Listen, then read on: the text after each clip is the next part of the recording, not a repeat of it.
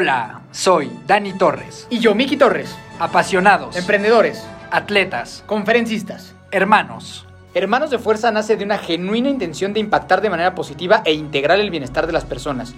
Y lo hemos logrado a través de este podcast, de conferencias y de un equipo de endurance. Agradecemos y valoramos inmensamente que nos estés dedicando tu tiempo para escucharnos. Te aseguramos que no te vas a arrepentir. En este programa vas a encontrar conversaciones con atletas profesionales, emprendedores seriales, artistas, figuras públicas, personas que han sabido construir un camino completamente fuera de la media y alguna que otra plática entre mi hermano y yo que pensamos que te puede ser muy útil. Puedes encontrar todo acerca de nosotros en hermanosdefuerza.mx y en nuestras redes sociales, arroba hermanos de fuerza o arroba hermanosdefuerza.even si quieres formar parte de nuestro equipo de deportes de resistencia. Solo envíanos un mensaje y con mucho gusto te explicaremos cómo trabajamos y cómo te ayudaremos a conseguir todos tus objetivos deportivos. No importa si eres un atleta muy experimentado con 15 Ironmans en la bolsa o si es la primera vez que vas a correr 5 kilómetros en tu vida. Esta familia es para ti. Recuerda que también puedes ver todos nuestros episodios en YouTube para que tengas una experiencia más enriquecedora. Nos encuentras, obviamente, como hermanos de fuerza. Son Dani Torres y Miki Torres. Los hermanos de fuerza están aquí.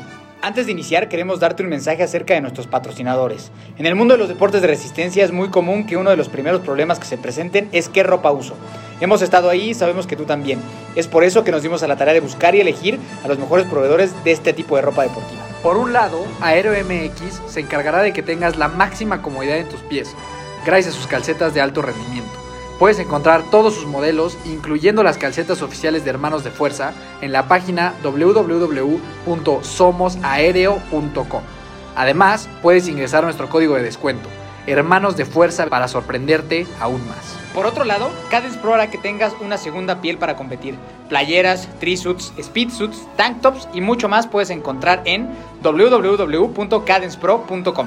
Y ya por último, y por si fuera poco, para que tengas una mejor experiencia, toda la mercancía oficial de Hermanos de Fuerza, maquilada por estas espectaculares empresas, está disponible en nuestra tienda online, a la que puedes ingresar en hermanosdefuerza.mx diagonal tienda. Este podcast es traído a ti gracias a Acorde Studios, un espacio creado para personas inconformes, creativas y emprendedoras. Un estudio profesional ubicado en Metepec, completamente adaptado para que puedas llevar a cabo tus sueños de crear un podcast, hacer videos, sesiones de fotos, cursos online y cualquier cosa que se te ocurra. Visítanos en acordestudios.com para conocer más y vivir la experiencia de convertir tu sueño en realidad.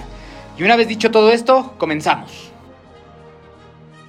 Mi querida familia de fuerza, ¿cómo están todos? ¿Cómo están todas? Dani Torres, muy contento de saludarles. Estamos aquí, estuvimos una semana en la que no hubo episodio por la razón que en este momento les vamos, a, les vamos a platicar.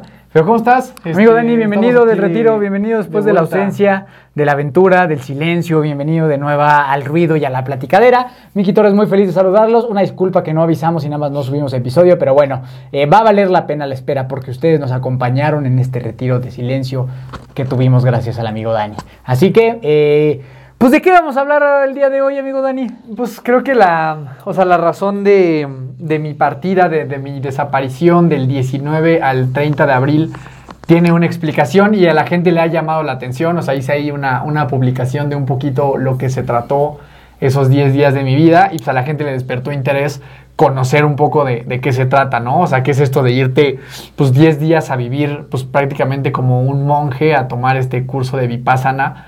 Eh, Que la, que, la, que la pregunta más grande de todos, y que por lo menos que a mí me preguntaron cuando no estabas, es ¿por qué? O sea, ¿por qué te fuiste? O sea, empecemos por ahí. O sea, ¿para qué te fuiste a, o sea, a encerrar 10 días a un lugar donde no ibas a hablar y solo ibas a meditar? Ahora, antes de eso me gustaría explicar qué es esto, ¿no? Ok. O sea, un curso de Vipassana de este que yo tomé es una organización mundial muy grande que tienen centros en, en todo el mundo. Y básicamente lo que sucede es que tú te encierras a vivir 10 días como un monje. Son 10 días en los cuales tú estás eh, pues, en un centro de meditación, eh, en el cual estás en silencio absoluto, no puedes hablar con nadie en el transcurso de, de los 10 días, estás completamente desconectado, no tienes celular, no puedes escribir, no puedes leer, no puedes cantar, no puedes tener ningún tipo de contacto con el exterior, absolutamente nada. ¿Es religioso? Eh, no es para nada religioso, o sea, esto no es ni una, sí, no es ningún tipo como de, como de credo ni nada de eso, es algo que puede tomar cualquier persona, de hecho ahí mismo lo mencionan, o sea, en, las, en los discursos que hay en las noches y demás, hablan mucho de esta parte de que esto es como muy, o sea, lo, lo hablan que es como una ley de la naturaleza aplicable a cualquier ser humano independientemente de si tiene una religión o no, ¿no? Entonces sí, Es que bueno que lo mencionas porque esto hay personas que se pierden de esta experiencia que no es para nada religiosa justamente por sentir como que traicionan de alguna manera sus creencias, ¿no? Sí, o sea, no se trata de sentarte a leer un rosario, no, ni le rezas a nadie, ni le cantas nada. a nadie, o sea, nada, es, es una aventura 100% personal y mental. Entonces, en la cual es así, ¿no? O sea, un un poquito como el itinerario de lo que se vive es tú te levantas a las 4 de la mañana, de 4 y media a 6 y media estás meditando, de 6 y media a 8 estás desayunando y tienes un poquito un break, es comida 100% vegetariana. Eh, luego meditas otra vez de 8 a 11 de la mañana. A las 11 comes, lo cual es muy extraño. O sea, yo comía así de que ya tortilla y cosas así a las 11 de la mañana. Hora lunch. Ajá, luego eh, de 11 a 1 tienes este tiempo para comer, bañarte y puedes hacer como eh, hay entrevistas con el, con el profesor, que es un, un monje, literal, para preguntar ciertas cosas de la práctica de meditación, ¿no? O sea, no es un tema de que te vas a ir a sentar media hora con el profesor a, a filosofar de la vida, ¿no? O sea, son preguntas muy concretas de la técnica de meditación. Eh, eh, 11 a 1, luego de 1 a 2 y media, 3 y media, de 1 a 5 meditas. Eh, de 5 a 6 ya nada más te echas una fruta y un té. De 6 a 7 vuelves a meditar. De 7 a 8 escuchas un discurso muy padre de Goenkaji, que es como el, el- El rey. Pues es como el, el budista de alguna manera que, que ha crecido mucho la técnica vipassana en los últimos años. Él ya falleció, pero El maestro. hizo, hizo de, ajá, el maestro, esto hizo de esto algo muy grande y entonces escuchas un discurso de él. Eh, al de 8 a 9 vuelves a meditar. De 9 a 9 y media hay preguntas como grupales hacia el profesor. Y a las 9 y media te vas a dormir, ¿no? Entonces, como pueden ver, es algo bastante exhaustivo. Y Son todos los días lo dices igual. y todos los días es idéntico, son 10 horas de meditación todos los días. Eh, son me- ya a partir del día 4, en las meditaciones tú no puedes cambiar de postura de meditación, o sea, tienes que ser una estatua ya sin, pues sí, prácticamente sin, sin moverte. A ver, obviamente no es como que si te mueves te, te, te Hay dan, golpe. te dan de latigazos, no pasa nada. Hay tabla. Pero como que la idea de la técnica es ya no moverte eh, según la postura que elijas. Eh, entonces, bueno, es, es algo de... O sea, es no algo es, intensísimo. es algo muy intenso y como que de repente existen muchos... O sea, como que a veces las personas se van con la finta. Hoy, hoy en día hay muchos retiros como pues espirituales, de, de contactar con Dios, de, de- de hacer como una Mira, y de comunidad. silencio también hay un montón. dos, dos, tres días o algo así. Y como que la gente a veces piensa que esto es más o menos similar. Y esto, o sea, para que se den una idea, en el primer discurso que dan en, en la noche del primer día, lo que dicen es, esto que vas a vivir es una cirugía de la mente sin anestesia. ¿No? Entonces, ay cabrón, entonces como que desde ahí te, te, te van diciendo que es algo muy fuerte lo que vas a vivir. Mucha gente se va, este, porque no aguanta. Obviamente cuando empie, antes de iniciar tú firmas, eh, como siendo muy consciente de que vas a estar 10 días ahí, o sea, como de que, pues la idea es no irte, ¿no? A pesar de que, o sea, irte a costa de lo que sea, o sea, como a pesar de que estés viviendo momentos muy difíciles, como me llegó a pasar a mí, pues es mantenerte en esa línea y cumplir con los 10 días, ¿no? Porque tiene mucho sentido, es como si en medio de un proceso, de una cirugía de un estómago, del estómago, pues a lo mejor tú dices, ay no, este, ya me duele mucho, ya me siento muy mal, pues me voy y sales del quirófano así con el estómago todo así abierto, ¿no? Pues no tiene sentido. Acá es lo mismo.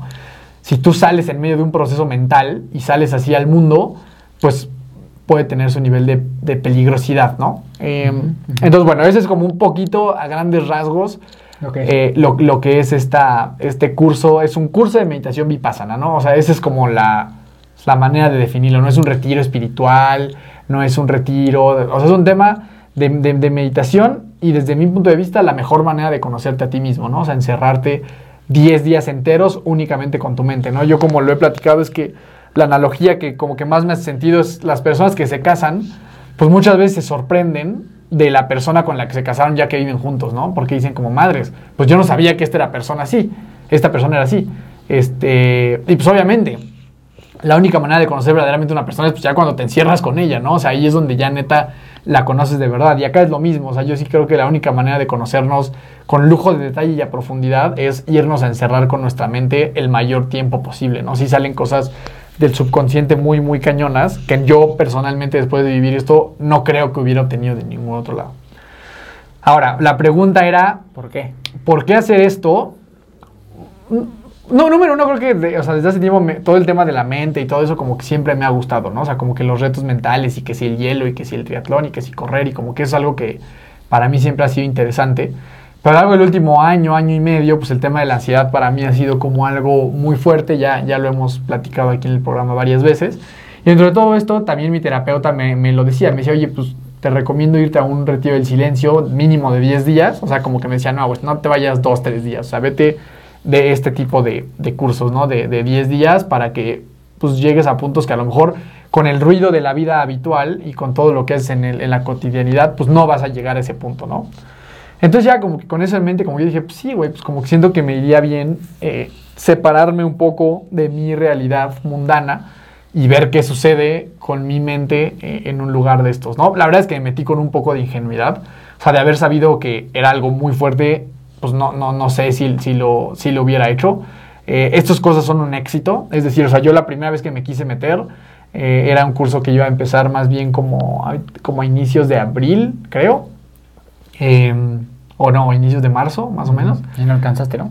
Y haz de cuenta que eso es una, es una página en donde tú te, te registras y te inscribes y ahí dice, ¿no? Como que las inscripciones empiezan tal día a las 4 de la mañana. Entonces yo dije, ah, no mames, pues no me voy a parar a las 4 a inscribirme, pues me inscribo como a las 9, ¿no? Ya que haya desayunado y así como más tranquilo.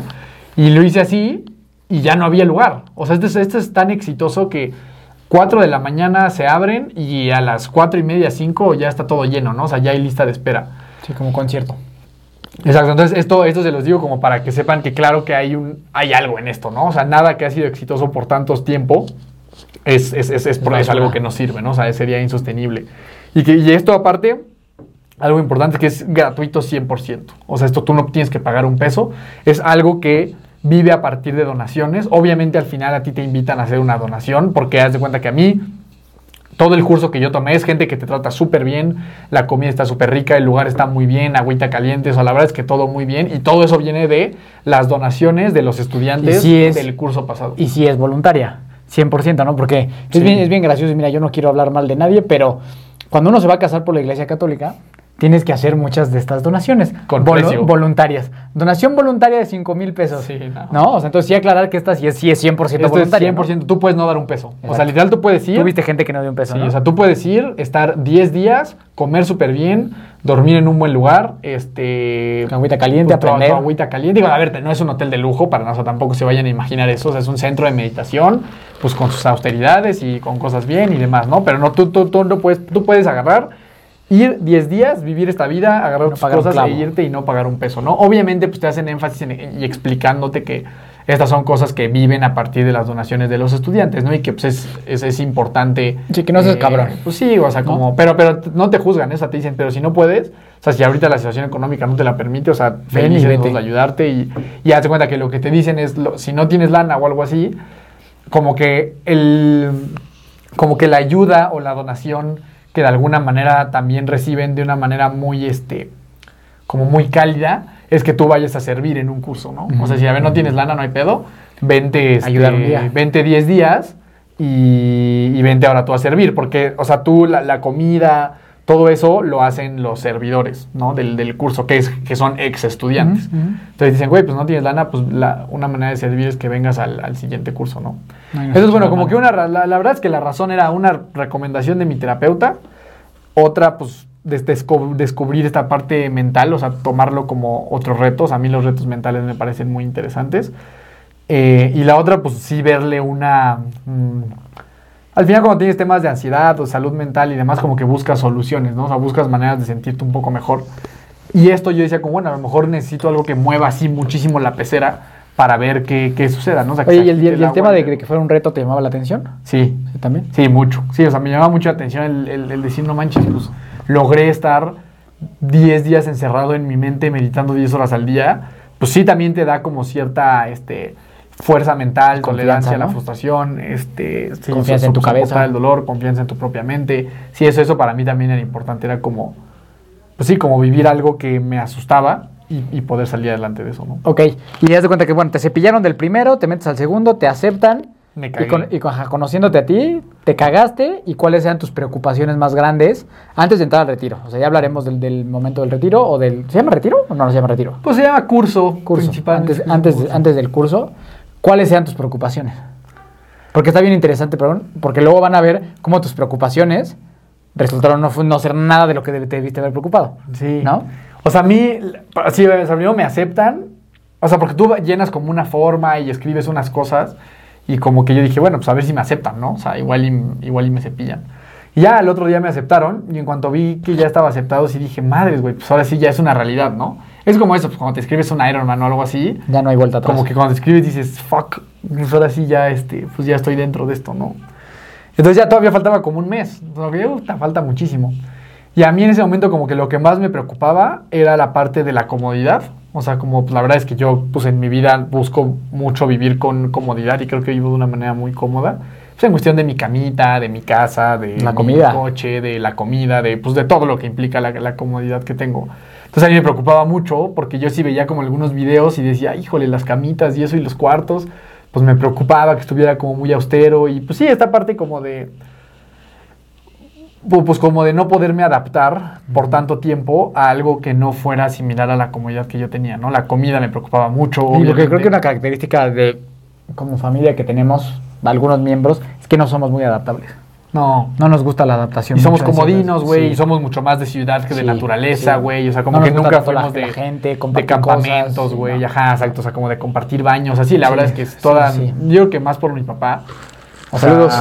como que siempre. Pues sí, la verdad sí- siempre nos ha gustado como ese tipo de, de comodidades. Y como de libertad, ¿no? De mucho individualismo, de decir, pues es lo mío, mis cosas, lo que yo quiera comer, lo donde yo me quiera dormir. Sí. Y creo que es algo que nos ha hecho a los dos trabajar por tenerlo, ¿no? Como que estamos acostumbrados a trabajar para poder tener ese estilo de vida. Y aquí era como un, pues no, aquí no va a ser así, ¿no? Ajá, y justamente par- parte de eso, qué bueno que lo mencionas, justo esa es una de las razones por las cuales estos cursos son gratis y no cuestan dinero, porque como que para mantener la pureza y la esencia de la técnica, alguien que te paga un servicio, pues la verdad adquiere derechos sobre lo que puede exigir. O sea, si yo hubiera pagado 8 mil pesos, pues yo pude haber dicho, güey, yo quiero mi cuarto, Quiero güey, yo no quiero, esto". yo no quiero esta comida, yo quiero meditar nada más esta hora. Pues sí, pues porque al final eres un cliente más y estás pagando por algo, ¿no? Entonces, esa es una de las razones principales por las cuales ellos no aceptan. O sea, ellos no venden nada, güey. O sea, de que no venden ni libritos, ni, Ni el recuerdito. Ni el recuerdito. No hay, no, ellos no, no generan un peso, literal, que no sea de donaciones. Y tiene que ver con eso. Porque sí, en cuando tú te conviertes en cliente de algo, Tienes derecho. a ti tienes el derecho de exigir, ¿no? Y entonces, eh, pues no es así, ¿no? Y eso me parece muy interesante. Entonces a mí me preocupaba mucho eso, ¿no? O sea, como que los cuartos, el baño, yo decía, puta, ¿dónde me voy a bañar? La ¿Dónde- comida. ¿Dónde voy a echar el cake? La comida me preocupaba muchísimo porque son dos comidas al día 100% vegetarianas. Sí. Y yo como muchísimo, o sea, yo como tres veces al día no una, una cantidad importante y no vegetariana, ¿no? Entonces yo decía, no manches, pues me va a costar mucho trabajo, obviamente voy a perder peso. Me preocupaba mucho la pérdida de forma física del ejercicio, o sea, yo decía, puta, 10 días de cero ejercicio, decía, no manches, está cañón, pero como que yo estaba muy enfocado en el cuerpo, ¿no? O sea, como que yo decía, siento que lo que me va a pesar es, puta, ¿cómo voy a estar 10 horas sentado meditando, güey? O sea, mi cuerpo se va a cansar muy cañón, este, lo, de la, hambre. lo de la comida, lo del hambre, o sea, como que yo todo lo veía por la parte del cuerpo, ¿no? Y el gordo. Y, ah, y Falcor, Falcor, me, mi perro perro, me preocupaba muchísimo, o sea, puta, dejar a mi perro 10 días sin saber cómo está, o sea, porque él se ha quedado solo 10 días, pero yo siempre estoy marcando para ver cómo está, ¿no? ¿Cuántas veces marcas al día cuando si no Pues está? dos, Dos. como dos veces al día. Sí, o sea, si me voy Mañana de, y noche. Si me voy de viaje, marco mañana y noche al buen Richard, que es el Sí. que lo cuida, para ver cómo está, ¿no? Para ver que todo esté bien. Digo, ahí ya, ya en, el, en el curso tomé la filosofía de no news, good news. Sí, Dije, pues ya, si nadie me marca, o sea, si nadie marca el centro, todo está bien. es pues porque todo está chido, ¿no? Entonces, eso era lo que más me preocupaba. Eh, sabiamente, como siempre, mi terapeuta me dijo, güey, a mí la neta, la parte física no me preocupa en lo absoluto. O sea, me decía, tú en la parte física, pues por como estás preparado, no tienes ningún problema, güey. O sea, y dicho y hecho, o sea, ya en el, en el curso, la mayoría de los estudiantes, mucho de lo que con lo que batallaban era con la postura de la meditación, los dolores físicos, este era como mucho dolor de cuerpo, de mucho cansancio. Y ahí a mí sí, la verdad es que en ese aspecto, toda la parte del endurance principalmente, yo creo que todavía más que el gimnasio y que el foot y que cualquier deporte, me ayudó mucho a Mentalmente. güey, a ver, una hora en una postura de meditación, sí está cansado, güey, pero está mucho más jodido correr. Una hora. una- está, son está- más jodido correr un 5K este, a tope, ¿sabes? Sí. O sea, es, es- es mucho más doloroso. Entonces, como que eso a mí me servía mucho como para tolerar el dolor, pero eso era todo lo que a mí me preocupaba, ¿no? La parte, de, la parte, la parte física y la comodidad y demás.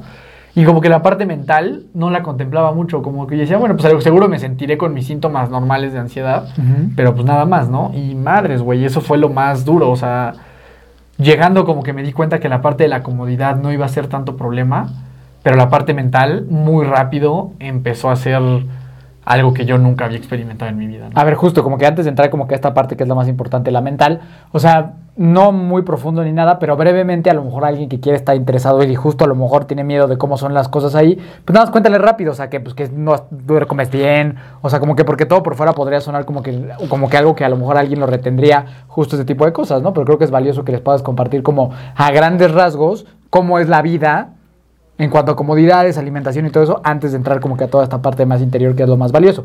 Pero por si hay gente que también tiene esta curiosidad de decir cómo es, cómo es, tengo mi cuarto solo, no tengo, o sea, más o menos en tu experiencia para que la gente se dé una idea cómo estaba la fiesta en ese aspecto. Sí, la verdad es que no me gustaría como spoilearles todo, o sea, les voy a decir como las generalidades de más o menos cómo es, pero sin tocar muchos detalles para que ustedes... Sin tocar la parte de sacrificios humanos, ¿no? Sí, Esa sí, parte exacto, no la vamos a exacto, decir sí. aquí, no, no, no. Este, ni de los latigazos. Ni de los latigazos, ni, ni, ni de la secta, no, no. No, no hay nada, de eso, obviamente. Este, No es cierto, yo no fui, es broma, ¿eh? Pero como para que, este, si él no me, me hubieras acompañado, hubiera estado bueno. Este, o sea, como para que no se sesguen en cuanto a su propia experiencia, ¿no? O sea, que lo vivan tal cual, como yo no sabía ni madres, o sea, yo me fui así, la neta, un poco a la brava. Ya, ya, ya días muy cercanos a irme vi ahí un videíto que explicaba algunas cosas y nada más, ¿no? O sea, como que traté de no irme con ni expectativas ni este ni como sesgado a, a de que algo fuera a salir mal.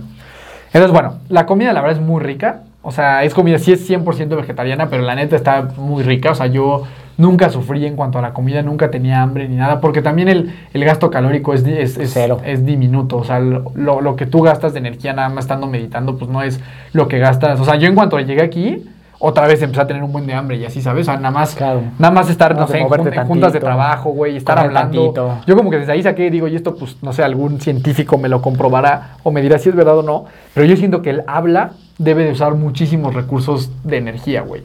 O sea, el estar callado como que hace que no te dé hambre, o sea, como que el estar hablando todo el día, no, No, sé, no cuántas, energía. cuántas palabras estemos diciendo en un día, pero yo me di cuenta que nomás en cuanto empecé a hablar, güey, Te empiezas a cansar más. me empecé a cansar y otra vez hambre y ya si eso le agregas el ejercicio y la vida, pues bueno, ¿no? Pues por eso comes así. Entonces estando allá en silencio y meditando, la realidad es que no, yo nunca tuve hambre, la comida la verdad es que bastante bien, el tema de los baños también todo bien. Hay horarios como para que te puedas bañar, o sea, tienes como horarios de descanso en los que te puedes bañar y hay varias, calentita. hay varias regaderas con agua caliente, o sea, eso, eso no tiene ningún problema. Pues los cuartos, pues de nuevo, ¿no? A lo mejor no, no es este lujo, eh, y más a mí me tocó compartir un cuarto como con siete personas, que eso también me preocupaba al principio cuando me dijeron, puta, te toca el cuarto que es con siete, y yo dije, ching, y su madre, pero, Pero, bueno. la, ma- ¿y la mayoría son así? ¿O no sabes? No, no, no, la mayoría de los cuartos, o sea, a ver, a mí lo que me explicaron es que como que a los, a los novatos y a los jóvenes, como que los mandan a esos cuartos. O sea, sí, o sea, a ver, sí mi cuarto era el más austero, Ajá, la neta, ajá. de todos los que existen, ¿no? El mío y el de, Orfanato. y el de mis compañeros, un Orfanatín. poco, o sea, sí era, sí era algo Estilo más, orfanato. este, más sencillo. Pues no, no, no me gustaría llamar, no, no, porque sí está dividido y este, está dividido como por unas No, orfanato me refiero a todos en un cuarto. Sí, sí, sí. Sí, o sea, ahí tienes ahí como tu lugar para... O sea, es algo austero. O sea, yo le llamaría austero, ¿no? Pero a ese cuarto mandan a las personas que son así como jóvenes, o sea, que como que pueden tolerar más la incomodidad. O sea, ahí no van a mandar... O sea, si tú tienes 50 años... No te van a mandar ahí. No te van a mandar ahí. Este, Pero tienes un cuarto solo. Tienes un- probablemente tienes un cuarto solo o a lo mejor compartido. Pero, pero esos cuartos, porque ya los vi yo después, están bastante bien. O sea, digo, a ver, o sea, es un cuarto... Normal. Nada... o Un sea, cuarto sin nada que te distraiga, ¿no? o sea, no te imagines un cuarto de hotel. O sea, es un cuarto así de que una, pues, una puerta, una cama, un lugar para que pongas tu ropa y se acabó, ¿no? Todos los baños y eso está como afuera. Entonces, este. O sea, sí, no, o sea, cómodo, no, o sea, no, no, es, no es un tema de, de- de comodidad, pues los. No es cómodo ni incómodo, ¿no? Sí, o sea, O como sea, que es, es- algo tolerable para la práctica de meditación. O sea, tú vas ahí a meditar, o sea, no vas de vacaciones, no vas a descansar, no vas de paseo, o sea, tú No vas vas a ahí a amigos. trabajar en tu técnica de meditación y estás concentrado en eso, no tanto en la comodidad, o sea, es bañarte rápido, obviamente también hay un tema de cuidar mucho el agua porque hay cierta escasez, entonces, pues hacer baños rápidos, eh, todo esto, ¿no? Ok. Eh, la comida. Entonces, eso es, o sea, la Pero sí, comida, no, no puedes bien. llevar comida, no puedes llevar nada de lectura, no puedes mandar nada para escribir, es algo bien interesante. Yo como que conforme van avanzando los días, ahí sí hay muchos aprendizajes, ¿no? O sea, en los discursos y en tu propia introspección y aparte en la técnica de meditación. Como que yo decía, no manches, pues es que hay muchas cosas que podrías anotar, pues para que te lleves aprendizajes, ¿no? O sea, como dice, haciendo que, pues después de 10 días, si no anotaste en algún lado todo ese conocimiento, pues muchas cosas se te van a olvidar, ¿no? Y yo pensaba eso por la otra gente, porque lo que no saben, esto creo que nunca lo había platicado aquí, pero yo leí un libro buenísimo que se llama Moonwalking with Einstein, eh, que explica cómo los campeones de memoria logran estas cosas espectaculares, ¿no? O sea, logran memorizar miles de dígitos, logran memorizar... creo que nadie sabe este, que hay campeones de memoria. Bueno, existen torneos eh, mundiales de campeonatos de memoria, ¿no? O sea, que son así de que a ver quién logra memorizar un deck de cartas lo más rápido posible, ¿no? O dígitos, miles de números. O sea, es algo una locura. O sea, es gente que, que verdaderamente es impresionante lo que pueden memorizar. Y este libro habla de cómo le hacen para memorizarlo y cómo no es un talento nato, ¿no? Que digo, yo creo que sí hay algo raro en esa gente, aunque el libro dice que no.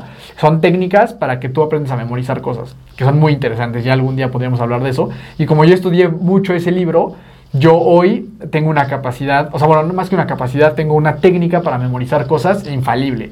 Entonces yo utilicé esa técnica y entonces tengo almacenados en mi memoria todos los aprendizajes que tuve Todos los apuntes. en en 10 días. Exacto. En lugar de, de usar una libreta, todo lo tengo en mi mente a partir de una técnica de memoria que se llama Memory Palace, ¿no? Que es básicamente tener un lugar donde vas almacenando cosas de memoria con imágenes y, y demás, ¿no? Entonces eso me permite hoy poder compartir mucho de Muchos detalles de mucho esta esto, ¿no? situación. Ok. Eh, pero entonces, bueno, eso, o sea, para la gente que quiera ir, definitivamente es algo que 100% recomiendo. eh, y estos son un poquito como los pormenores de, De las comodidades. de, la- de las comodidades y un poquito de, de- de- de cómo es, ¿no? Tienes a- al, al monje, que es como el maestro ¿Sí principal. es un monje? ¿O sea, sí se le llama monje? Pues según yo sí. Pues es por profesor, ¿no? Pero sí es Profesor un monje. O sea, vives, vives, es un monje, ajá, exacto. Ahí yo te- tengo la foto en, en mi Instagram, si van a Sí, verla, ahí yo tengo la, una, una foto con él, que estuvo bien bonito eso, ya ahorita lo, lo platicaremos. Este, y aparte tienes como un coordinador, ¿no? Está como el monje, que es como el maestro, que él solo se enfoca como en, en explicar y hacer ciertas cosas. Y las, eh, está segregado, hombres y mujeres, todo el tiempo, o sea, completamente segregados, nunca tienes contacto con las mujeres. Compartimos la sala de meditación, pero estamos separados. Eh, y tienes tú un coordinador como del curso con el cual si de repente tienes algún tema te puedes acercar, ¿no? Lo cual a mí me pasó, o sea, ya momentos de ataques de pánico muy grandes, yo sí me llegué a acercar con él para hablar tantito, ¿no? Y contarle un poquito la situación y cómo podía entrar en una conversación que me ayudara. Ok, entonces, eh, ahora sí, cuéntanos. Digo, creo que podría ser un episodio de tres horas y nos cuentas detalle por detalle, pero creo que sería muy valioso que nos enseñaras y nos compartieras todos estos aprendizajes, todos estos momentos difíciles que viviste y a dónde te tienen hoy en día después de haber guardado silencio y meditado 10 días seguidos. Que al final son Unos 11, ¿eh? O sea, ya cuando los lo empiezas a contar, o sea, porque mira, yo llego el miércoles en la tarde. Ya desde la tarde te quitan el celular. Ah, pues sí. Y sales el domingo en la mañana. O sea, todavía el domingo en la mañana hay una meditación y así. O sea, son como 11. 11, 11 días Ajá, de. Vipassana. Sí. ¿Se te llama Vipassano? No, No, se, no se llama Dani. Pero, o sea, pero no se llaman Vipassanos ustedes? No, o sea, ¿no son como no los believers? Pues no creo. O sea, juntos, o sea, la comunidad no se llaman No. Vipassanos, Creo que se llaman como meditadores. meditadores, no Vipassanos. No. Sí, Vipassanos. No. Bueno, no, yo no escuché que alguien, que alguien O sea, no, no, no, o sea, Sí. terminando no les dijeron como, Ahora y a partir de ahora todos son Vipassanos. No, no, que te digo, es algo muy serio, es algo muy Sí. formal, que ya te le decía, ¿no? O sea, ahorita ya entro a esta parte, pero al final del curso, la última meditación, o sea, en el que todos ya decimos, güey, ya acabamos 10 días, qué cabrón. Es la última meditación, se acaba, se prenden las luces de la sala y el profesor se levanta Y se va. y dice, bueno, eh, este es el final del curso, deseo que continúen meditando y deseo que sean muy felices. Agarra, se sale y se va.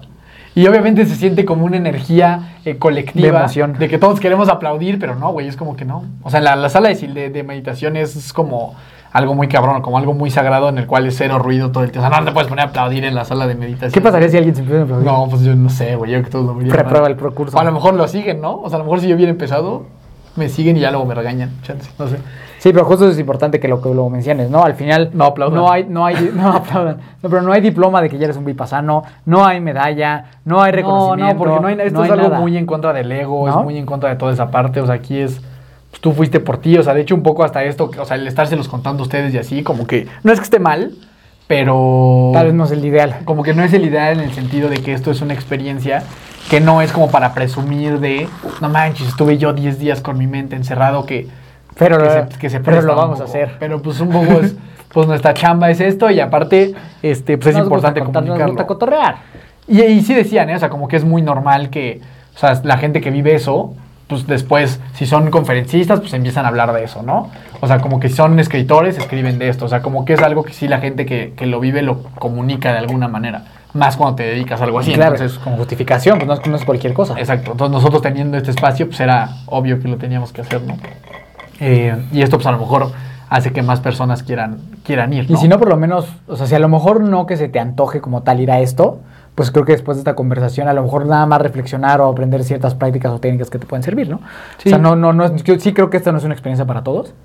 Sí creo que no es para todos, pero pues yo sí creo que todos te le pueden sacar aprender. provecho. No creo que todos lo tengan que hacer a huevo, o sea, pero creo que todos le pueden sacar provecho, eso sí creo. O sea, que Pero a lo mejor hay gente que igual y no va al Vipassana, pero a lo mejor empieza a meditar. ¿Sabes? O sea, como que yo creo que ese es el mensaje para mí que tendría que tener este episodio. O sea, como que no a fuerza tienes que irte. Es, es como lo que yo digo. O sea, no. O sea, el, el deporte no todo el mundo tiene que ser un Ironman. Sí, no. O sea, si, si tú te animaste con, a través de la historia de alguien que hizo un Ironman a correr un 5K, está maravilloso, ¿no? Creo que esto es algo similar. Sí, si estás interesado o interesada en ir, pues me puedes escribir y ya te puedo explicar ahí cómo, Sí, ¿cómo le haces? cómo, cómo funciona el show, ¿no? Ok, pero bueno, ahora sí cuéntanos los aprendizajes, momentos difíciles. Bueno, momentos difíciles que llevaron a aprendizajes. Pues mira, en resumen, no sé si aquí alguien ha visto la película de Batman. Me gustaría ver si a lo mejor en YouTube podemos poner Esa les vamos a poner esa ponemos escena. una, dos, tres. Ya. Bueno, esta escena que acaban de ver, este, lo que representa es, bueno, como todos saben, Batman, pues era una persona que de niñito tenía mucho miedo a los murciélagos. Era, era una persona ya fallecida. Era. Fue- fue- era una persona. Bueno, era, no, pues sí, era de, de chiquito, fue una persona, este, este, que... Bruce Wayne. Bruce Wayne, que tenía mucho miedo a los murciélagos, porque se quedó encerrado como en un, pues que sea como en un pozo. En una ¿no? caverna. Como en una cavernita y había muchos murciélagos y él tenía mucho miedo a los murciélagos, ¿no? Y era como su trauma de niño más cabrón. Y entonces cuando crece y regresa a su casa, pues decide irse a meter a la cueva de su más grande miedo, ¿no? De su más grande pavor, que eran los murciélagos. Y entonces está esta escena que acaban de ver. Si estás en Spotify, verdaderamente te invitamos, o en Apple Podcast, donde sea, a que vayas a YouTube a ver esta escena, porque para mí es muy representativa de lo que yo viví. Se mete a esta, a esta cueva, prende una luz, y entonces como prende la luz, todos los murciélagos le empiezan así a, a volar por toda la cara y alrededor y así. Y entonces él nada más está con todos los murciélagos de frente, es- o sea, con los ojos cerrados, respirando y como que soportando eh, ese momento de muchísimo Y según yo, primero se agacha y poco a poco se va parando. Ah, se agacha y como que empieza a levantarse, a levantarse, a levantarse, a levantarse y se queda ya como con los ojos cerrados, con todo el miedo en la cara. Para mí, literalmente, eso fueron los 10 días. Fue tener todos mis murciélagos y mis miedos más grandes revoloteándome en la cara por 10 días sin cesar. O sea, no hubo momentos de... A ver, hubo momentos mejores que otros, pero yo siempre tuve ese, esa sensación de estar como enfrentando muchísimos miedos con los cuales yo verdaderamente no, no conectaba, no experimentaba desde que era una persona muy chiquita, ¿no? Entonces, pues les puedo decir que me dieron muchísimos ataques de pánico, este, que yo afortunadamente tengo cierta noción de cómo gestionar y por lo tanto no, no caigo en una desesperación de, de, de agarrar mis cosas e irme, que obviamente lo pensaba, ¿no? O sea, y por eso les decía que Hubo gente que hizo eso. hubo gente que se fue, sí hay gente No que es se va. obligatorio, o sea, te, puedes decir. Sí, o sea, a ver, sí te puedo decir, pero sí como que evalúan la situación en la que estás, ¿sabes? O sea, ¿por qué? Porque ¿qué, qué hubiera pasado?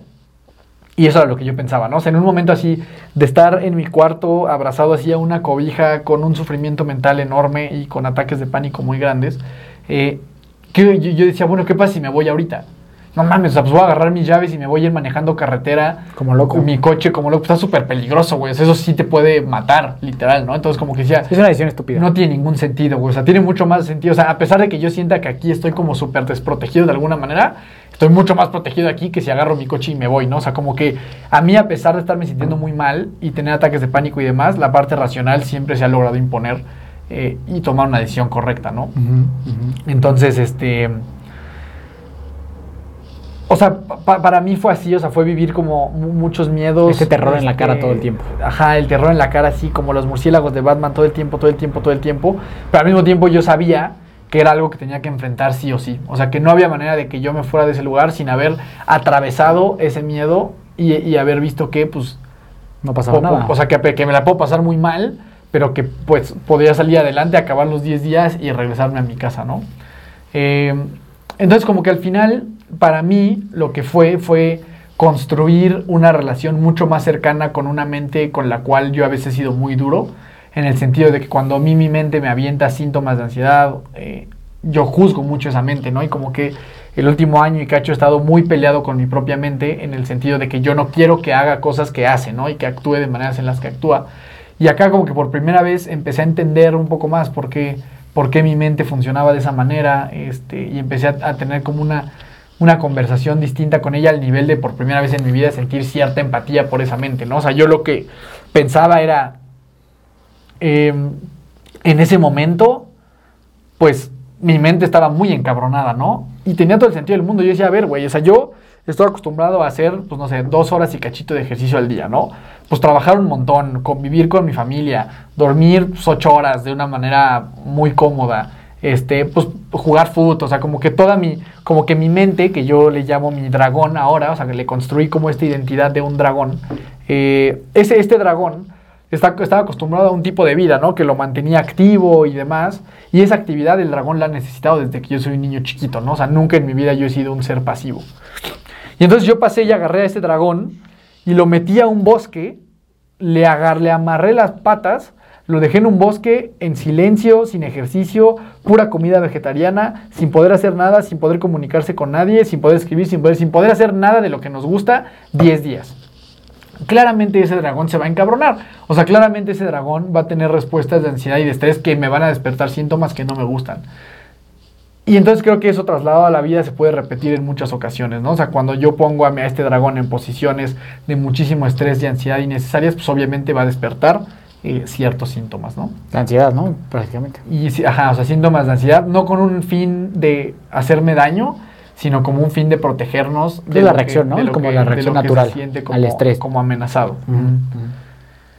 Este. ¿Qué te ayudaba en esos momentos de estos, de estos, o sea, ok, o sea, como que tenías el ataque de pánico, ¿por qué tenías el ataque de pánico y cómo te y cómo se solucionaba eso? Pues mira, el por qué es muy difícil de entenderlo, güey. Es como que simplemente te sientes en una situación de muchísimo peligro y empiezas a, a entrar en estos, todo, en todos estos 20, ¿no? De que madres, güey, estoy solo, puro desconocido, estoy bien lejos, me estoy volviendo loco, ¿qué pedo, güey? ¿Qué estoy haciendo aquí? ¿En qué momento tomé esta decisión? Y empiezas como a, o sea, como que la mente empieza a operar de una manera muy extraña.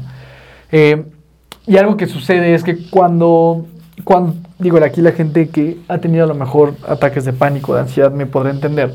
Eh, cuando la ansiedad llega a ciertos niveles de ese tipo, eh, la, la parte intelectual no la puede calmar. Es decir, o sea, no te puedes repetir tú a ti mismo, oye, pero no, no está pasando nada, cálmate, güey. no No, pasa así, ¿no? O sea, si fuera así, pues no mames, pues ya nadie tendría ansiedad en el mundo, ¿no? O sea, me siento ansioso, no estés ansioso. Ah, bueno, a huevo, ya entendí, ya no pasa nada. O sea, por más que tú intelectualmente entiendas y racionalices que, no nada. te está pasando nada, tu mente no lo experimenta de esa manera. Entonces, lo, lo- lo mejor que puedes hacer es ir a tu cuerpo. Y entonces, como esta meditación vipassana eh, se basa principalmente en las sensaciones del cuerpo, yo me empecé como a hacer, como a afinar un poco más mi mente con respecto a lo que siente mi cuerpo. Y entonces me empecé a dar cuenta de que cuando yo me empiezo a sentir muy ansioso, mi, cabeza empieza como a, como a punzar un poco, como que el, el pulso de la cabeza lo empiezo a sentir. Y las palpitaciones del corazón, a mí no se me va el corazón así de que a mil por hora, pero empieza como a... Yo siento que más que se me acelere el corazón, como que empieza a ser más fuerte, güey, ¿sabes? Sea, Como que el mismo pulso, fuerte. pero más fuerte, más fuerte, más fuerte, más fuerte, más que más rápido.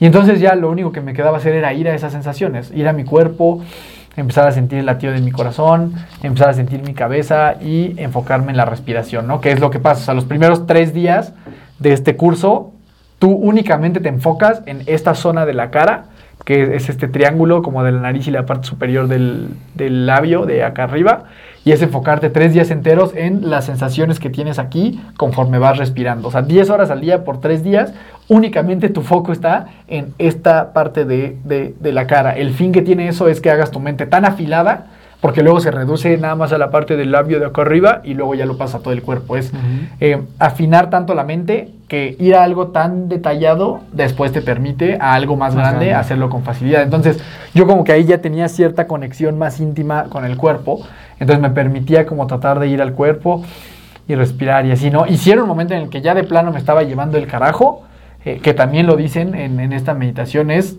ir a caminar, güey, ¿sabes? O sea, agarrar, salirte de esa situación y empezar a caminar. Y esos eran como mis Que ese lugar es recursos. muy bonito para caminar, ¿no? O sea, el bosque y todo eso está padre. Pues sí, o sea, yo, yo nunca lo, o sea, como, como cuando te sientes muy mal, como que es difícil percibir lo bonito, Pero sí pero está. sí es, o sea, sí es un lugar espectacular, o De sea, paz. es- estás como en medio de un bosque así como, como si fuera un embudo, en el cual tú estás como en el centro, como si fuera como un, Un claro, como el un claro, cráter, del, el claro del bosque. y luego un bosque así gigante de muchísimos árboles, pero árboles muy, muy altos, sí, la verdad sí está muy padre, este... Y entonces eso, güey. ese era el último recurso. Eso era como lo que sí, o sea, llegaba un momento en el que decía, ya, güey. O sea, por más que a lo mejor era un momento en el que yo tenía que estar meditando, porque era como lo que correspondía y no podía haber nadie afuera y tenías que estar meditando. Yo llegó un momento en el que dije, güey, o sea, sí voy a estar aquí, sí voy a aguantar, sí lo voy a hacer, pero también tengo que sobrevivir, güey. Entonces llegaba momentos en los que decía, no, güey, a la mierda, o sea, y agarraba y me iba caminando y ya, como que ahí, no, no- nunca llegó un momento de que yo dijera, ah, no manches, estoy sanado, este, Y- estoy súper bien, pero... esa- o sea, como que en tu experiencia, o sea, porque, porque la, fue así, ¿no? Por el personalidad, el tipo de personalidad que tienes y la vida que tienes, pero también me gustaría que los compartieras. ¿Cómo hay gente que sí? Que sí se salen a echar al pasto, lo que me platicabas de la mariposita, o sea, como que no para todos es así. Sí, o sea, un poquito de las conclusiones que yo llegué a todo esto es que yo creo que cada uno de nosotros tiene como una mente distinta, ¿no? Desde que naces. Yo identifiqué la mía con un dragón porque creo que a mí, a mi edad y las cosas que he hecho, pues solo como que con la mente esta de con la que yo identifico de un dragón se pueden hacer, ¿no? O sea, al final creo que he logrado, la verdad, pues construir cosas chingonas en mi vida. Y eso se debe a que yo crecí con este dragoncito ansioso. O sea, desde que yo era chiquitito, así como cuando a Hércules le dan a su Pegaso. a su Pegaso, yo a mí me dieron mi dragoncito ansioso y ese es mi dragón que me ha acompañado toda la vida, el cual tiene muchos beneficios porque puedes construir muchas cosas y ser muy bueno para muchas cosas y tiene sus, sus, eh, su desventaja de que un dragón emputado, pues escupe fuego y hace un desmadre y no está cool, ¿no? Y es, y es muy difícil domar a un dragón encabronado. Y por otro lado, yo creo que hay gente, y ninguna es mejor que otra, que a lo mejor cuando nacieron le dieron un pandita, ¿no? O sea, tiene un osito panda de mente. Entonces es gente que a lo mejor pues, ni va a ser competitiva en el deporte porque no le interesa, o sea, no le interesa ser mejor que los demás, no le interesa ser el número uno. Entonces a lo mejor perderá cosas que en sociedad se ve como que eres un ser exitoso.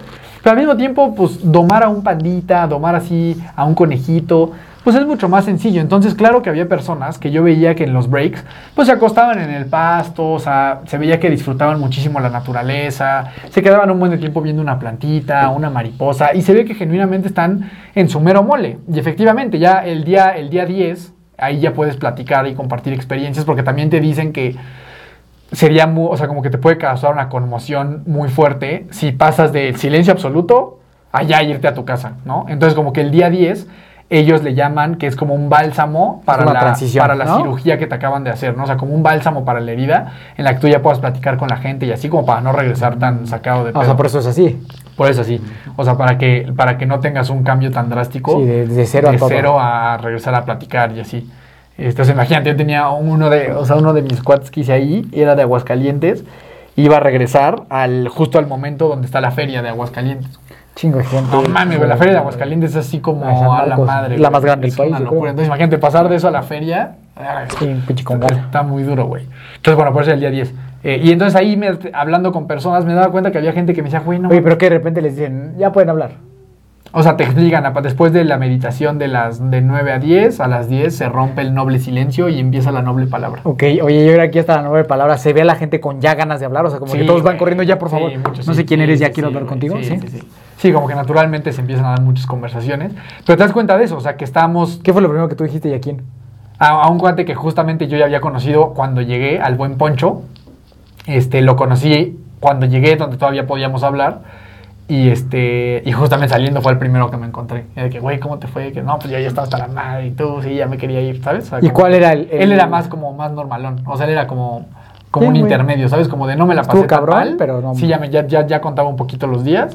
Este, pero me gustó, pero tampoco es que quiero correr Regresar mañana, otra vez, güey. Ajá, exacto. Y, y en común, o sea, como que cuál era la opinión común. Pues como que había estado muy duro, pero padre, que había valido la pena, ¿sabes? O sea, como que... Hubo alguien que dijera, no más, estuvo horrible. Pues yo creo que yo era de los más conmocionados, güey. O Sí. sea, yo creo que yo era de los que más decían, ay, cabrón, o sea, para mí sí estuvo muy duro, güey. Digo, no pude hablar con todos porque es mucha gente, pero creo que yo era de los que más lo habían vivido así como algo así, uf, muy fuerte, güey. Porque no hablé con nadie que tuviera temas de ansiedad y así. Entonces, pero ahí te das cuenta de eso, o sea, como que hay gente que dice, güey, no manches, yo la neta, se me, pues, para mí esto es así como mi desestrés, este, conecto conmigo cabrón y con la naturaleza. Sí te das cuenta que es más similar a un pandita que a un dragón encabronado, ¿no? Y creo que el, el que tú que me estás escuchando aprendas a identificar eso en ti, Es que eso fue lo que a mí me ayudó muchísimo, es muy valioso, porque entonces te conoce, o sea, u- uno de los, de los objetivos principales de esto es conocerte a ti mismo, ¿no? A un nivel muy profundo. Lo que ya decíamos, ¿no? Encerrándote contigo, pues claro que te conoces más.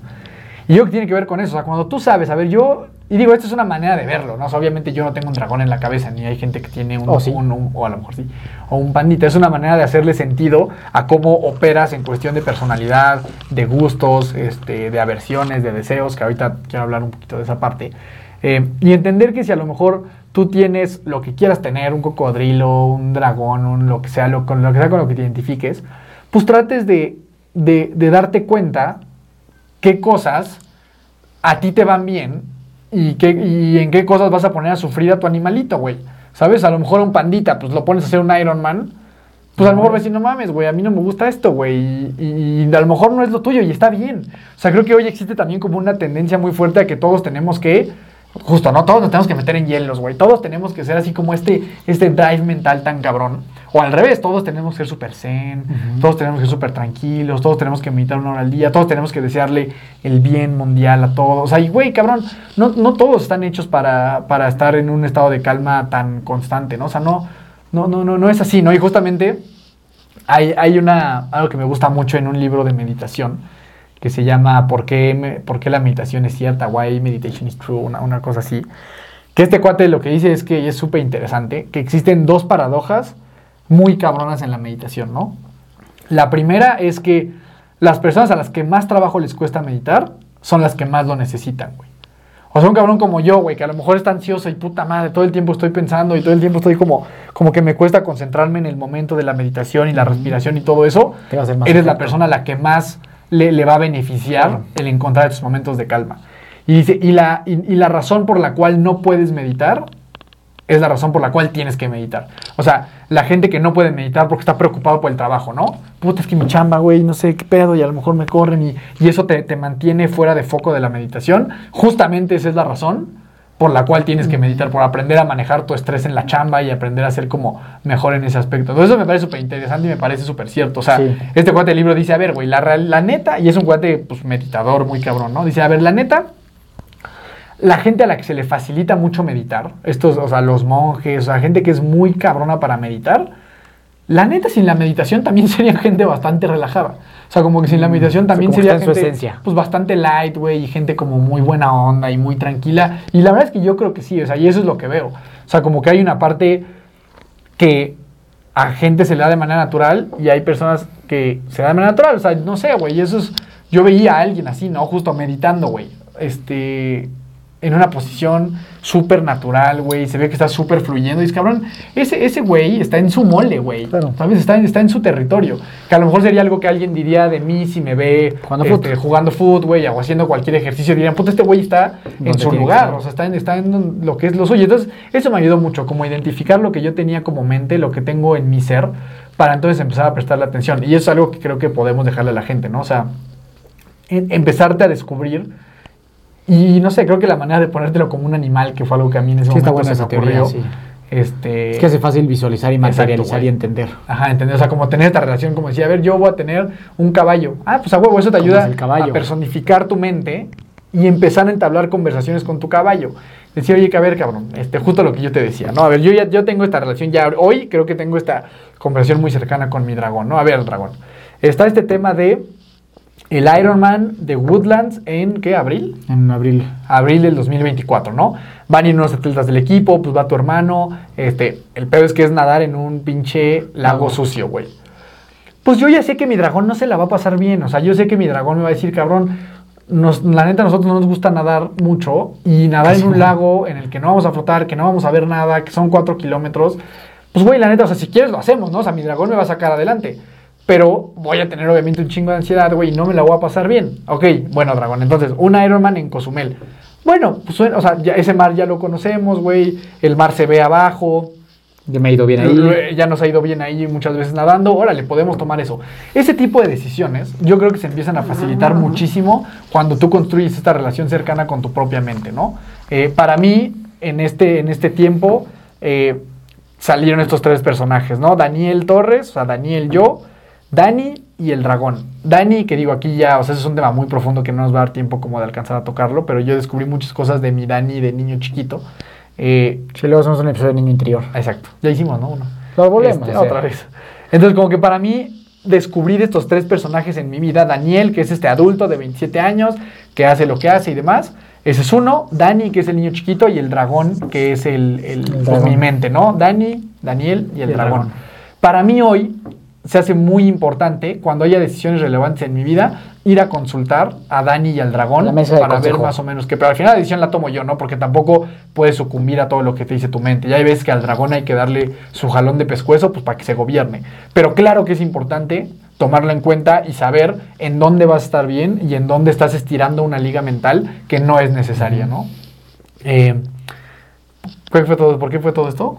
Pues de la mente, de lo cómo tomas las Siempre decisiones. hay que preguntar como de los demás y eso, ¿no? Como que se de las demás personas. Entonces eso creo que es un primer buen ejercicio para ti. O sea, tra- identi- identifícate con un animalito, un, un especie Personaje. o algo. Ajá, te ayuda mucho a tener conversaciones más claras con tu, con tu mente, ¿no?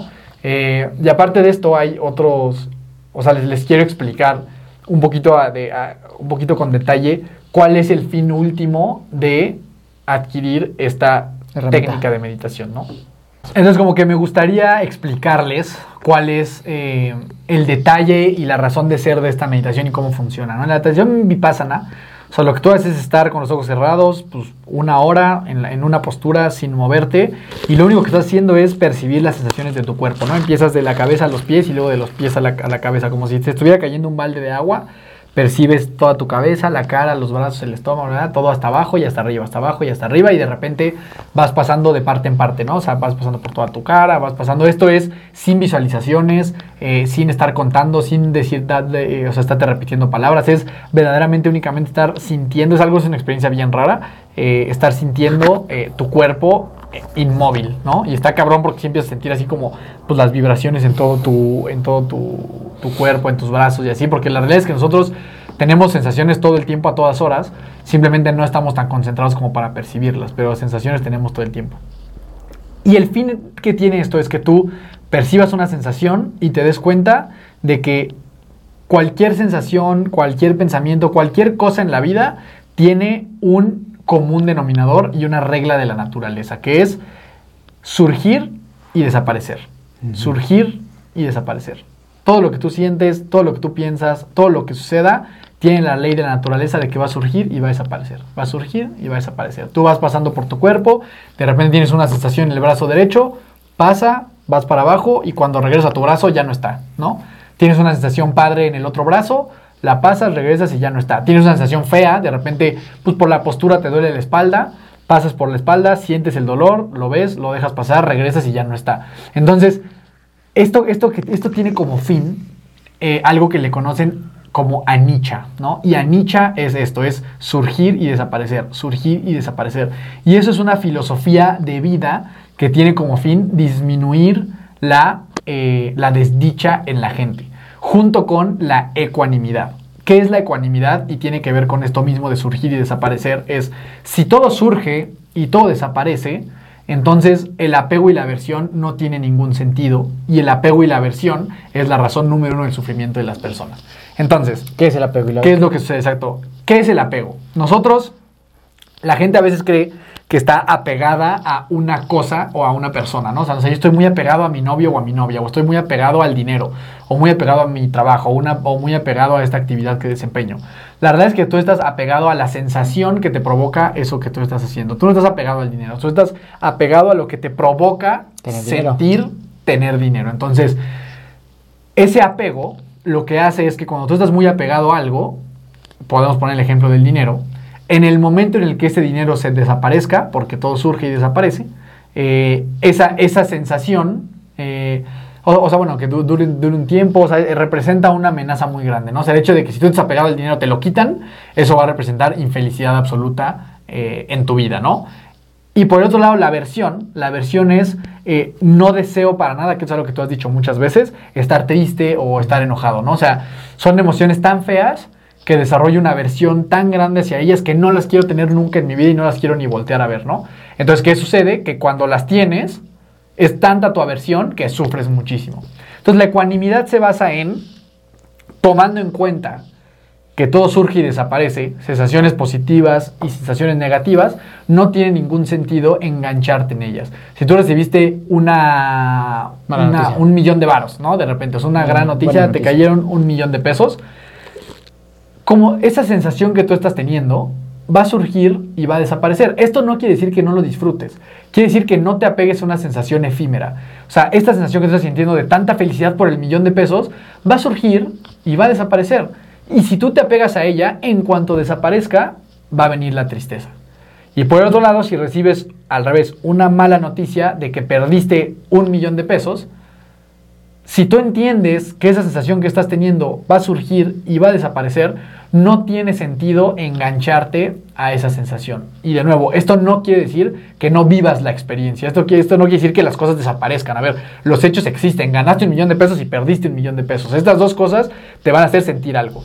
El tema es mantenerte ecuánime ante ambas situaciones sabiendo que las dos pasarán, ¿no? Y de hecho en uno de estos discursos está la historia esta, ¿no? Del famoso rey que entrega este, como, una, como una sortijita que dice lo de esto también pasará y eso, que es, eso es como algo más conocido y tiene que ver con esto, ¿no? Eso también pasará. Surgir y desaparecer. Aversión y deseo. Esa es como la enseñanza principal de todo esto. O sea, que tú vivas una vida de mucho mayor ecuanimidad, sabiendo que algo bueno y algo malo va a pasar, porque todo surge y todo desaparece. Y la verdad es que es algo... funcionó? Sí. O sea, para ti ahora que llevas ya Yo sí he sentido como cierta diferencia. A ver, de nuevo, yo creo que... De hecho, creo, creo que si yo hubiera llegado diciendo, puta, que no soy, soy diferente, mi vida cambió, soy otro, hubiera habido hasta poco trabajo de introspección. O sea, yo creo que son cosas que se desarrollan a la larga manteniendo la práctica, porque lo que hace la práctica, como ya les decía, era, estás viendo tus sensaciones y las dejas pasar. Estás viendo, o sea, es como todo el tiempo estás practicando el soltar y el dejar ir que trasladarlo a pensamientos eh, o actividades o a lo que sea, en teoría se tiene que empezar a dar de una manera más orgánica porque llevas entrenando tu cuerpo para eso todos los días. Entonces, a mí sí, o sea, y el tema de esto es que es algo que intelectualmente todos lo van a entender. O sea, todos van a entender esto de que todo surge, todo desaparece, todo pasa, pero vivirlo es lo que es muy difícil. Entonces, es por eso que tú tienes que tener esta técnica para experimentarlos, o sea, para decir, no mames, lo entiendo, pero aparte es verdad, güey. O sea, aparte es cierto que, y esto la gente de, los, de lo, que la gente que nos escucha de deportes de endurance lo va a entender.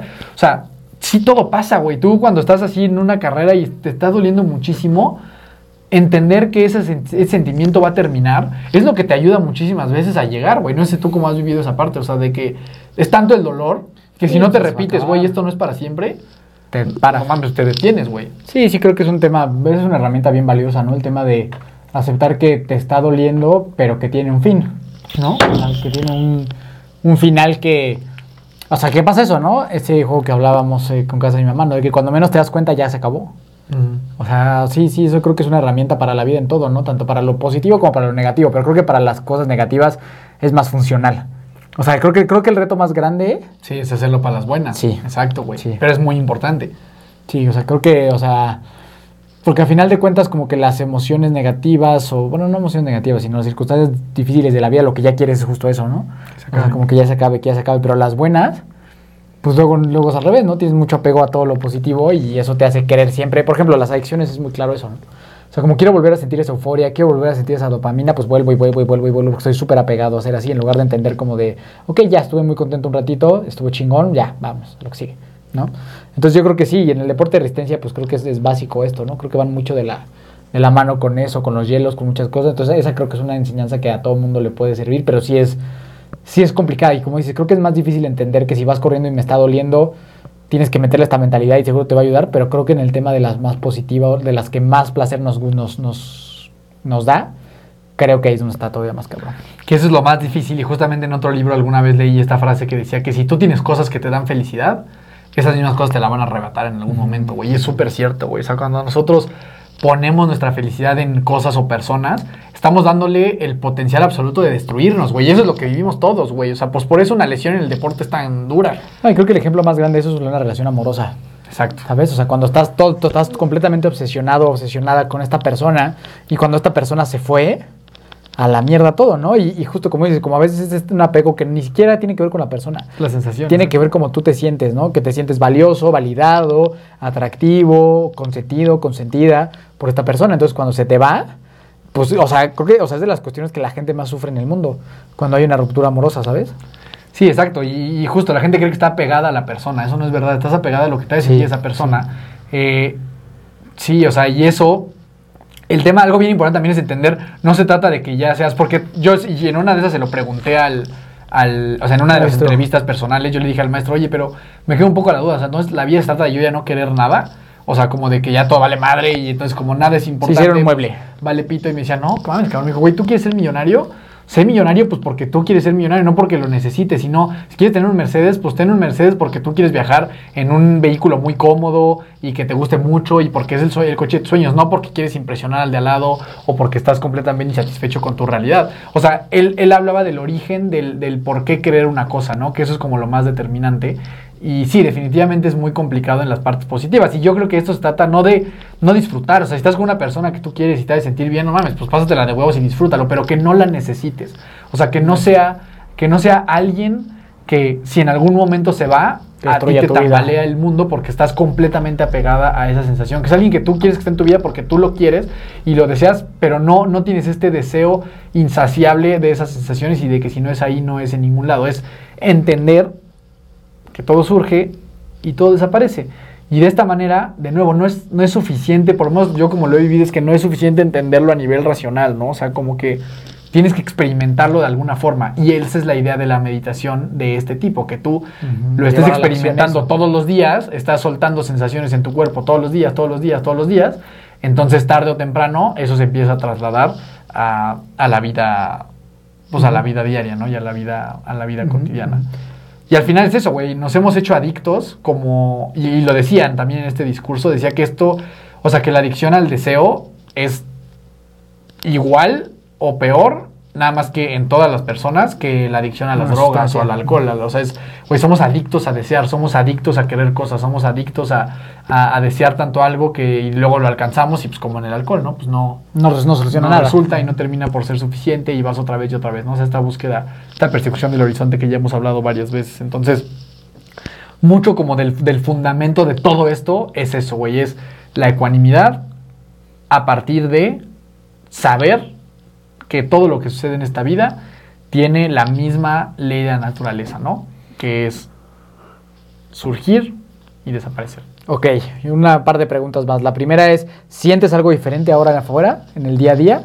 O sea, llevas una semana, a lo mejor todo está fresco. O sea, o- ¿y qué te lleva? O sea, ¿qué es qué de todo lo que te enseñaron ahí, todo lo que viviste, sí es algo que vas a llevar a tu práctica al día a día? Más allá del tema emocional y de lo que aprendiste, del dragón que ya platicaste. Ujú. O sea, más, más tú en tu práctica día a día. Algo que dijeras, esto ya lo estoy aplicando siempre. Pues bueno, principalmente la, la- la práctica de la meditación, ¿no? O sea, yo antes meditaba de una manera y ahora pues mi práctica ya Es- predilecta es vipassana. Es, es vipassana, ¿no? O sea, esa es como la manera en la que yo voy a meditar o, ana- o anapana, ¿no? Anapana es una meditación que también te enseñan ahí, que es como la, la, la principal para luego pasar a vipassana, que es únicamente estar enfocado en la respiración, ¿no? Ujú, o sea, en la es nada más respiración. Entonces eso es lo primero, ¿no? O sea, como que ya tengo una técnica establecida de meditación, que era algo que sí me hacía falta. O sea, como que había veces que yo decía, bueno, voy a meditar. Y a veces meditaba haciendo esta que es como un hacer un cuadrado, o sea, es visualizar un cuadrado y vas, vas trazándolo. Este, ¿sabes? A veces en la respiración, o sea, como que no tenía algo específico para meditar. Entonces yo diría que eso es lo primero. Y eso fue lo que yo fui buscando. O sea, como que Esa técnica. lo, la única expectativa que yo tenía era yo quiero regresar habiendo aprendido una técnica de meditación. Porque, a ver, yo los síntomas de ansiedad que tengo, que son muy feos y que todavía los tengo y los tengo todos los días, Ahí están. este, afortunadamente, yo nunca fui con la expectativa de que se me quitaran. Porque obviamente hay abajo de ti una que dice, bueno, pues igual, ¿no? O sea, se igual, igual y se me hace el milagro. Pero afortunadamente no le había cargado tanto peso a eso, porque si hubiera sido así, y ahorita que todavía tengo esos síntomas, pues me hubiera decepcionado un chingo, ¿no? Hubiera dicho, no manches, qué triste. ¿Para qué vine? Sí, exacto, hubiera estado muy, muy triste. Entonces, bueno, de inicio eso, ¿no? O sea, esta práctica y tratar de, de, mm, de, ap- de aplicar Hacerla bien. el tema del desapego y aplicar el tema de, de la no aversión a, a las sensaciones negativas, ¿no? Vivirlas como son, sabiendo que surgen y desaparecen. Eh, otra parte, y esto sí mucho en la parte del endurance, que no, no, lo, no lo hemos dicho, eh, llega el día 4 y en el día 4, del del 1 al 3, en todas las meditaciones tú puedes cambiar de postura, ¿no? O sea, te pueden, te puedes mover, este, pues, como que estás viendo qué pedo y no hay, no hay ninguna regla en contra de eso. Si te quieres mover 40 veces en la meditación, muévete 40 veces. Pero en el día 4 hay una meditación de dos horas sin moverte, en donde te explican todo lo que es vipassana y no te puedes mover ahí. Y a partir del día 4 al día 10, Ya, las meditaciones son este, sin moverte en una, en una misma siempre. postura, ¿no? Y entonces en estas dos horas, puta, yo me acuerdo perfecto, güey. Cuando acaban las dos horas y todos salimos, no manches, todos tirados en el piso, güey, así de que, güey, como si acababan de terminar así un maratón. Porque pues es muy duro, güey. O sea, sí estar dos horas en una misma posición sí está muy cabrón. Y más que no es una posición de que en un sillón, güey, ¿sabes? Es una posición de que estás sentado en un colchoncito y listo, güey, sin recargar la espalda ni nada. Y hay una enseñanza que sí me llevo mucho también del maestro, era que nos decía, güey, bueno, no nos decía, güey, va, este, pero nos decía que en todos esos dolores físicos, en cuanto nosotros le ponemos mente al dolor, el dolor se convierte en un monstruo, ¿no? Y es verdad, o sea, cuando tú estás en esta posición de meditación y en lugar de estar haciendo el ejercicio como lo debes de hacer, vas y te enfocas en el dolor que traes en la espalda, que es durísimo, ese dolor se convierte en un monstruo y hace que te cambies de posición, ¿no? Y que ya no puedas más y que ya no resistas. Pero si tú le quitas la mente al dolor, no se va a ir el dolor, esa es como la enseñanza importante, el dolor ahí está. O sea, estar en una postura dos horas te va a doler. Estar corriendo 30 kilómetros te va a doler. Estar en la bici te va a doler. La natación te va a doler. O sea, eso va, va, a existir. El dolor va a existir.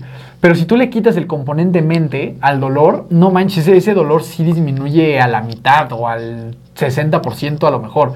Y eso nos decía el maestro, o sea, quítenle la mente al dolor, quítenle la mente al dolor. Y entonces te das cuenta que sí, de repente te duele mucho la espalda, pero dejas que el dolor esté ahí y te pasas a tus brazos, a, a las piernas y demás, y el dolor se empieza a ser súper tolerable. Entonces, esto creo que para todos nuestros atletas y la gente que nos escucha del deporte de endurance, es algo súper valioso. O sea, cuando tú estés en pleno dolor abismal en una competencia, en una carrera, en un entrenamiento, saca tu mente de ese dolor y vete a otra cosa, vete a tu respiración, vete a tus brazos, vete a tu, o hasta pensar en otra cosa, pero saca la mente del dolor y vas a ver que empiezas a ser muchísimo más resistente al dolor físico que experimentas en este deporte, ¿no? Uh -huh. Sí, como te decía, como es el Lionel Sanders, ¿no? Este deporte lo gana quien sepa aguantar más el dolor.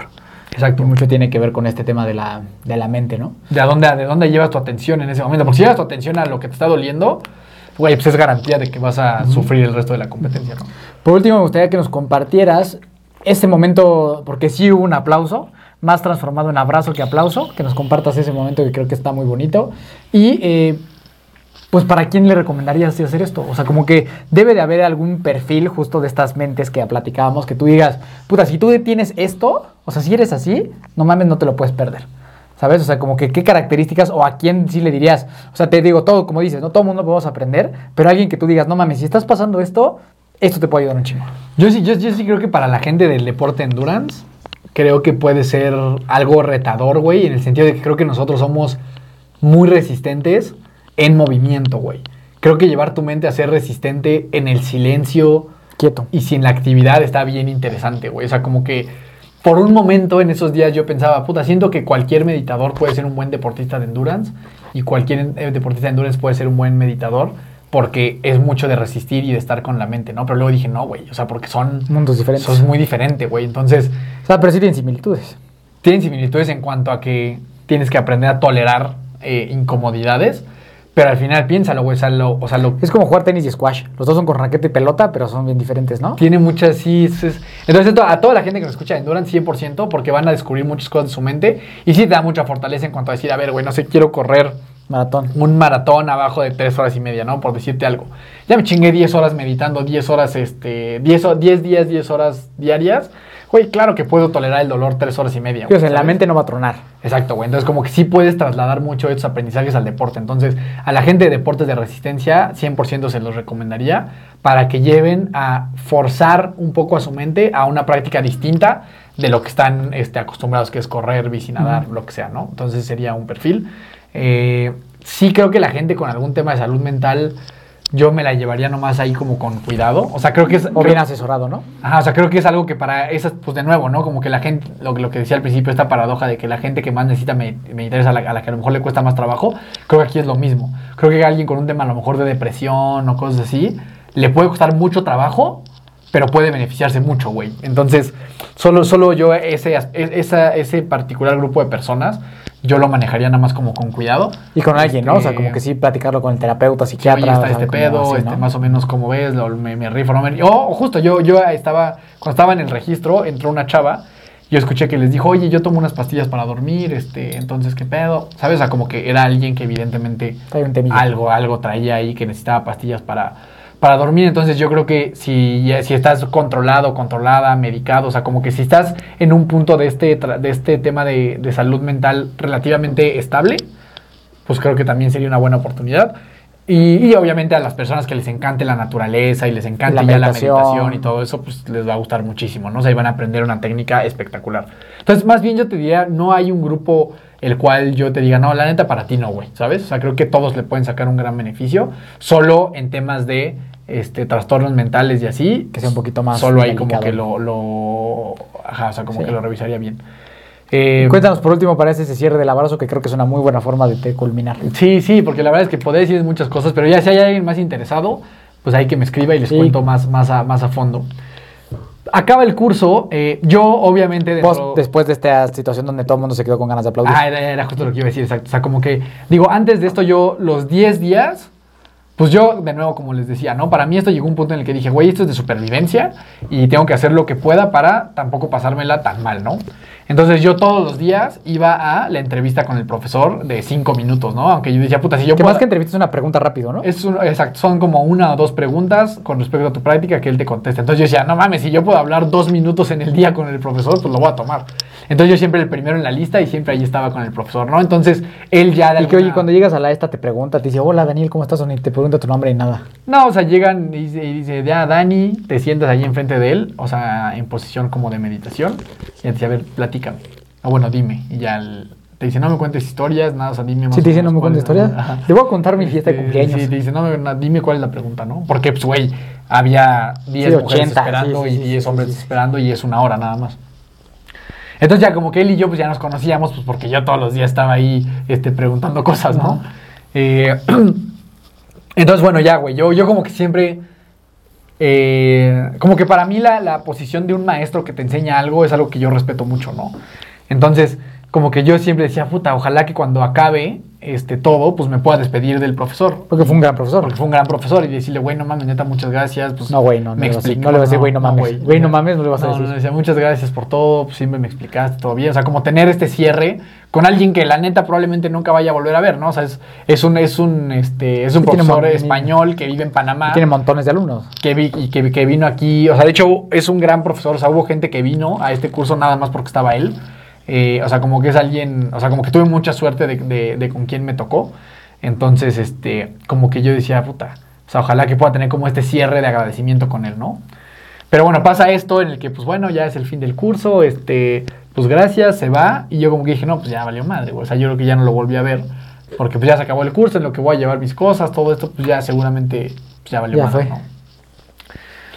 Y entonces ya se acaba todo, güey. Yo estaba guardando mis cosas en el coche y yo llevaba un buen de cosas porque yo me llevé justamente por este tema de la comodidad. Yo llevaba mis sábanas, mis almohadas, yo llevaba todo, ¿no? Entonces iba regresando a mi cuarto para, para recoger algunas cosas. Eh, no había absolutamente nadie y estábamos en medio de, como de la explanada del bosque, ¿no? O sea, no había nadie, nadie, nadie, absolutamente nadie. Yo iba caminando hacia mi, hacia mi cuarto y de repente veo que viene hacia mí el profesor solito. O sea, éramos nada más él y yo en medio del bosque, güey, literal. Y entonces ya me venía pasando y ya yo le digo al profesor, este, pues muchísimas gracias, nomás qué bueno que nos encontramos, pues para despedirme de, de usted. Y yo, pues como no sé cómo te aproximas a un monje budista, era muy raro, o a un profesor de meditación. Entonces yo le dije que pues le puedo dar la mano para despedirme o- o cómo se hace, ¿no? Y él traía cargando como una caja y unas cosas. Y entonces nada más me ve y agarra su caja y la pone en el piso y me, me- me- me abre los brazos así y me da así tres abrazos. Yo creo que fuera de bromas de los abrazos más honestos Simbólicos. y bondadosos y simbólicos que he tenido en mi vida. Me abraza así fuertísimo tres veces. O sea, de que me tuvo así cinco segundos en sus brazos. Bien apretadote. Sí, no, cabrón. Y me decía, güey, muy bien, este, sigue meditando, no dejes de meditar, no dejes de meditar. Y ahí se me llenaron los ojos así como de lágrimas. Fue Jamás algo- dejaré de meditar, Fue algo como para mí como muy emotivo. Este, justamente en ese momento va saliendo un chavito del cuarto. Yo ya ahí ya tenía mi celular. Y le digo, oye, profe, ¿nos podemos, profe, ¿nos podemos tomar una foto? Me dice, sí, claro, con mucho gusto, que no sé qué. Y entonces esa foto está en mi perfil. Para de que la vayan a ver, para mí que la vayan es- a ver. Para mí es súper valiosa esa foto con ese Vayan, señor. vayan al, si llegaron hasta aquí, vayan al Instagram del amigo Dani y comenten el emoji del abrazo. Sí, de que, de Del que, me, de que me abrazó el, el, el profesor. La verdad es que para mí fue muy significativo. Yo me dejé los 10 días, los 11 días la barba, como para hacerlo todavía más, Más dramático. dramático, sí, sí. Entonces Es andaba, necesario, andaba necesario. bien barbón. Y ya, güey, pues ya regresé y pues ahorita sigo batallando con mis cosas. Ahorita te decía, ¿no? Estoy todo traigo un desmadre con el sueño, o sea, no estoy durmiendo nada bien. Allá me levantaba cada hora porque pues no estaba muy cómodo y me paraba a las 4, entonces ahorita como que estoy un poco... Retomando, bajando avión, ¿no? Todavía, Pues yo creo. sí, sí, sí, como que el sueño ahorita me está preocupando un poco, pero pues yo espero que no sea nada este, permanente, ¿no? Todo No, surge, no, exacto. todo Lo bueno es que ya tienes esas herramientas ganadoras. Pues espero, sí, güey. Pues Eh, amigo Dani, pues gracias a la organización Vipassana, ¿no? Vipassana, sí. Vipassana. Hay que agradecerle esto y admiración total. Y a Dama. Macaranda, que es ahí donde yo lo hice. Dama Ah, Macaranda. Dama Macaranda. Algún día. Entonces, Pues si sí, tiene ojalá- información, pues escríbanos, que te escriban, ¿no? Si alguien quiere platicar más, Sí. pues ahí que te escriban, ¿a dónde te escriben? Ahí me puedes escribir y encontrar en todas las redes sociales habidas por haber como Daniel Torres con doble O, Daniel Torres. Ahí estoy y de verdad si hay alguien que quiera ir, pues yo les puedo platicar un poquito más y decirles, o sea, pues lo de las fechas y, y cómo inscribirse y todo este show. Con mucho gusto, yo creo que es algo que sí definitivamente les puede cambiar para bien la, la vida y que vale mucho la pena experimentarlo, ¿no? Como el reto mental, pero sobre todo como el este autoconocimiento de Y las herramientas que te irte, ¿no? las herramientas y de irte a encerrar con tu mente, yo sí creo que es la mejor manera de conocerte a ti mismo, ¿no? Entonces, pues muchas gracias y así es como me encuentras, ¿no? Daniel Torres. ¿Se dice con namaste? No, nada, nada, así ya. Nada de esas cosas. Aquí no hay nada. Gracias por habernos escuchado. Espero que te haya servido. Eh, es una experiencia intensa, diferente a las que estamos acostumbrados a, a platicar aquí, pero eh, que se requiere mucha valentía y mucha paciencia. Así que muy bien hecho, amigo Dani. Miki Torres C, nos ves, escuchas como hermanos de fuerza en todos los lugares y plataformas donde existan los podcasts. Recuerda siempre que nunca te rindas y la buena suerte te encontrará.